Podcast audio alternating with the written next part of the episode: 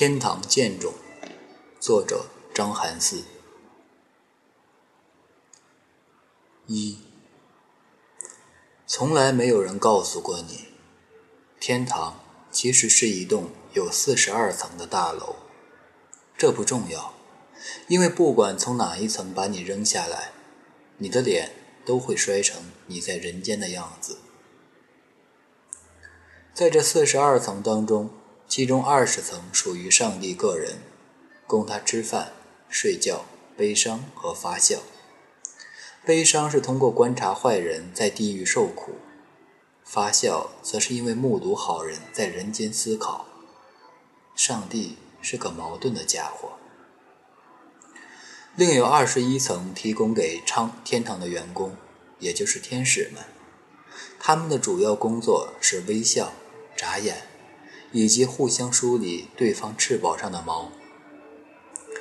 最后还有一层，与你我息息相关，在最顶层，只有一个部门，叫做转生办事处。每一个上天堂的灵魂都会在这里得到转世的机会，然后被天使们扔下楼去。每一百个人会有一个人得到降落伞，剩下的九十九个。他们会祈祷你不是脸先着地，所以你知道你为什么长成现在这个样子了。转生办事处一共有三名天使，他们的全名很长，为了方便叙述，我就给他们各起一个朴素的代号，分别是慕容有风、上官有雨以及南宫多云。慕容有风。自称是天堂里长得最好看的天使，朝天鼻、大小眼、厚嘴唇，上下牙齿至少需要三年的正畸，体脂率百分之三十七，需要至少五年的有氧，还有一对斑秃的翅膀。大部分时候，他负责为人类挑选外形。上官有雨，因为某起不幸的事件而被上帝发配到这部这个部门之前。他是天堂疾病管理中心的主任。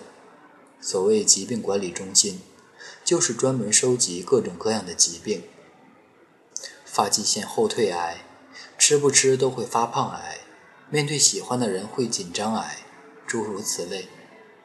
定期快递给地狱。大部分时候，他负责为人类挑选优点。南宫多云，从地狱借调过来的魔鬼。由于天堂的梳子供应出现了问题，所以天使的数量有所下降。为了缓解劳动力的不足，上帝从地狱要来了三个魔鬼，南宫多云就是其中之一。与所有魔鬼一样，在天堂工作的时候，他会出现水土不服的情况，总是一副死气沉沉、自暴自弃的样子。他负责为人类挑选梦想。今天有一些特别，今天是天堂大楼竣工一万周年的纪念日，同时也是上帝正式承认自己秃头的一万一千一百一十一周年纪念日。关于秃头，上帝一直不承认，他自称自己的头发上长了一大把头发。他曾经质问宇宙：有多少根头发算一大把呢？假设有十万根头发。就算了一大把，掉了一根，还有九万九千九百九十九根，就不算一大把了吗？当然不可能。九万九千九百九十八根呢？九万九千九百九十七根呢？还是一大把。以此类推，即便只剩下一根，也应该算是一大把。这一说法被被称作脱发悖论。直到那一天。上帝的最后一根头发也离他而去，他变成了光头。上帝说：“要有光。”于是便有了光。所以在今天转世的人，自然会得到特别的待遇。上帝会赠给每一个将来会脱发的男人一朵祥云，祥云漂浮在他们门庭冷落的脑袋上，就像一朵甜甜的棉花糖。对了。你喜欢吃棉花糖吗？二，天使们曾经发起过一次关于居住问题的抗议，因为天堂一共只有四十二层，而上帝一个人就占据了二十层，这显然是非常不公平的事情。公平，既然是上帝倡导人间追求公平，那么他本人也应当做出表率。上帝承认这一说法非常合乎逻辑和情理，于是人间不再追求公平。上官有雨是那起抗议的参与者之一，但这不是他被下放到转身办事处的原因。而且他会去参加抗议，也并非源自内心的反抗精神，而是他那天刚好感染了一种被称之为“如果不随大流就会感到恐慌”的疾病。为了避免再出现这种可能给老板留下叛逆印象的情况，他把前述疾病撒向了人间。于是。人间处处都在随大流，在天使们看来，上帝设计的人类总是存在莫名其妙的缺陷。他们虽然标称质保一百年，却很少有人能活那么久，或者，即便能活得很久，也活得很不开心。让人类痛苦的原因多种多样：饥荒、战乱、交通意外、谋杀、自然灾害、过度悲伤。自卑，以及突如其来的疾病。为了让人类尽量开心，天使们必须时不时地解决这些问题，而解决的方式就是邮寄补丁。邮递员就是人类自己。方法很简单：一个人转生的时候，办事处的天使会为他配置相应的优点，让他足以在来世解决将要面对的危机。比如说。携带野菜挖掘法和昆虫烹饪法的人，有更高的概率帮助自己的家族挺过饥荒；而携带发明安全气囊补丁的人，会大幅降低交通意外的死亡率。数千年来，办事处已经通过这个方法向人间邮寄了无数的补丁，有的补丁可以力挽狂澜，有的看起来却微不足道。今天又是个邮寄补丁的日子。办事处一共坐了三个人，接待他们的负责人替人类选择优点的天使上官有雨。他的面前有三个不同颜色的玻璃瓶，瓶子里装的就是可以解决危机的补丁。上官有雨把红色瓶子递给第一个人。人说：“这是什么？”上官有雨说：“一首安眠曲。”人说：“只有一首吗？”上官有雨说：“是的，你只会弹这一首。你的邻居会是一个垂死的老人。那天晚上，刚刚搬来的你在你的上风口的窗边弹起了这首曲子，和他妻子生前反复谈过的一样。”人说：“然后呢？”上官有雨说：“临死的时候听到熟悉的音乐，这还不够吗？”上官有雨把蓝色瓶子交给了第二个人。人说：“这是什么？”上官有雨说：“一百首诗。”人说：“是写给爱人的吗？”上官有雨说：“是的，但他并不在意。”人说：“那有什么意义？”上官有雨说：“在你死后，每一个时代都会有你的读者，他们每一个人。”都会从你的诗句中得到安慰。上官有雨把紫色瓶子交给第三个人，人说：“这是什么？”上官有雨说：“是一种疾病。”人说：“为什么又让我遭受不幸？”上官有雨说：“这种疾病已经在人间肆虐了两百多年，杀死了成千上万的人。你一生下来就会感染它。”并且活不过二十岁。对你的尸体进行研究之后，医生们找到了治愈它的办法。你会是这种疾病的最后一个受害者。三个人把瓶子里的水喝了下去，然后去往了人间。在办事处的手册上写着这样一句话：没有一个刚愎自用的国王，就有一千个遭受苦难的乞丐。没有一个自我折磨的诗人，就有一千个得到安慰的灵魂。你问我，我也有奇怪的疾病，也不知道能不能治好我的人。斯汤达综合症，你听说过吗？得这种病的人看到美丽的艺术品时会眩晕，所以，我总是害怕见到你。三，天堂这栋四十二层的大楼里有很多稀奇古怪的陈列，大部分放置在走廊的拐角处，就像躲起来不敢见人的动物。在一楼电梯间，有一只动物的标本，它有一颗圆圆的脑袋。在面部黄金分割线上还有两只圆圆的眼睛，耷拉的耳朵显示出它人畜无害的本性，光滑的皮毛则明确无误地告诉来者，它很享受被抚摸的过程。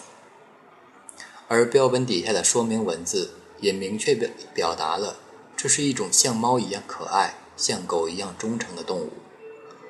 可它身上结合了猫和狗的所有优点。它原本应该是人类最喜爱的动物，是上帝送给人类的礼物。可惜，它晕船，诺亚已经尽力了。还有一件陈列在十九层的消防通道里，是一个许愿池。每当天使往里面扔进一枚硬币，他就可以许一个愿望。但是，大家都不知道，这个池子的底部有一个漩涡。漩涡会把这枚硬币抛出天堂，抛进人间的夜空之中，变成一颗流星。天使们很诧异，为什么自己许的愿望从来没有实现过？转生办事处里也有一件陈列，是一件巨大的鱼缸，除了透明的水之外，鱼缸里只有一尾红色的鱼，翻着肚白，漂浮在水面。排队的人们总是能看到它。人坐在办事处的椅子上，始终不肯站起来。人说：“为什么？为什么要给我安排这样凄惨的人生？”慕容有风被他的喊叫惊醒了。他说：“怎么了？怎么了？”人说：“你看，他们给我安排的梦想是成为一名摇滚歌手。”南宫多云翻了个白眼，说：“你有什么不满意的？在我们地狱。”人人都想成为摇滚歌手。人说：“可是，那位天使给我配置的优点都是什么？即使吃不饱也很有精神，即使吃很多也不会发胖，不会掉头发，没有抬头纹。这都什么啊？全都跟音乐没关系啊！”上官有雨说：“为什么要有关系？你以为你想成为摇滚歌手，就一定会有天赋吗？”人说：“既然没有天赋，为什么我要去做那样的事？”南宫多云走过去，拽住人的手，把他拉到鱼缸面前，说：“你看到那条鱼了吗？有很多人从这里离开，去经历他们的人生。有的人一生都做着发财的梦，但生来就没有赚钱的头脑；有的人描摹了一辈子的花花草草，到死也成不了画家。”有的人穷其一生，付诸相思，也牵不到心爱之人的手。他们就像那条鱼，困在鱼缸里，永远游不到大海。筋疲力尽之后，还会被水淹死。大多数人的人生就是这样。你追求的梦想，不一定会在终点给你惊喜，但至少，它会支撑你出发。人呆呆地看着那条鱼，看了很久，一句话也没有说。最后，他沉默地离开，然后哭着来到了人间。我有时候想，在你面前的我，是不是也注定一世追逐，却始终不曾有过被你青睐的体质？四。这世上没有完美的事物，就像上帝的失去的秀发与飘着的白云套餐，最终遭到了所有人的拒绝。这世上没有轻易的浪漫情怀。曾经有一个人梦想在在来世懂点浪漫。南宫多云翻了个白眼说：“你带钱了吗？”人说：“有啊，有很多。”南宫多云带他来到十九层消防通道的许愿池边，让他把钱币全部扔进去许愿。人照办之后，满意的离开，却不知道硬币扔得太多，把池子都堵上了。这个人在人间也和其他人一样平凡而不简单，直到他遇上了最爱的女孩。讲的每个笑话都尴尬，做的每个表情都僵硬。就在他不知所措的时候，南宫多云疏通了许愿池的水道，天空下起了及时的流星雨。这世上也没有无缘无故的恩赐，就像上官有雨曾经接待过一个茫然无措的女人，一门心思的想要知道自己来世的人生会是什么样子。上官有雨告诉他说：“你会有一个爱你的丈夫，婚后两年你会生下一个儿子，但是这个儿子一生下来脸上就长了巴掌大的青色胎记。”女人说：“天使，那太可怕了！我的儿子将来还要和姑娘约会，我不要他一辈子活在自卑的阴影里。你把那个胎记给我吧。”于是。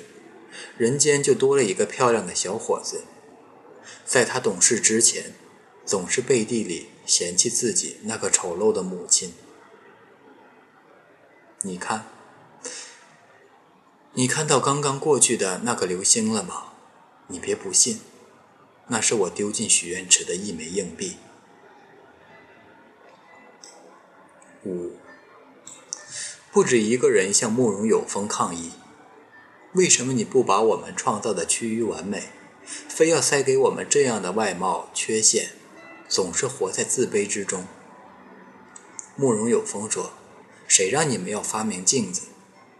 人说：“就算不发明镜子，也还有别人的目光。”上官有雨说：“为什么要让他们把目光对准缺陷，而不是对准我给你的优点？”人说。因为我总是被他们俯视，总是被他们怜悯。南宫多云说：“你只能乘着我给你的梦想，飞得高一些。”六，我啊，长得不好看，优点不那么酷，梦想也很幼稚。如果我说我喜欢你，你可不可以不要笑我？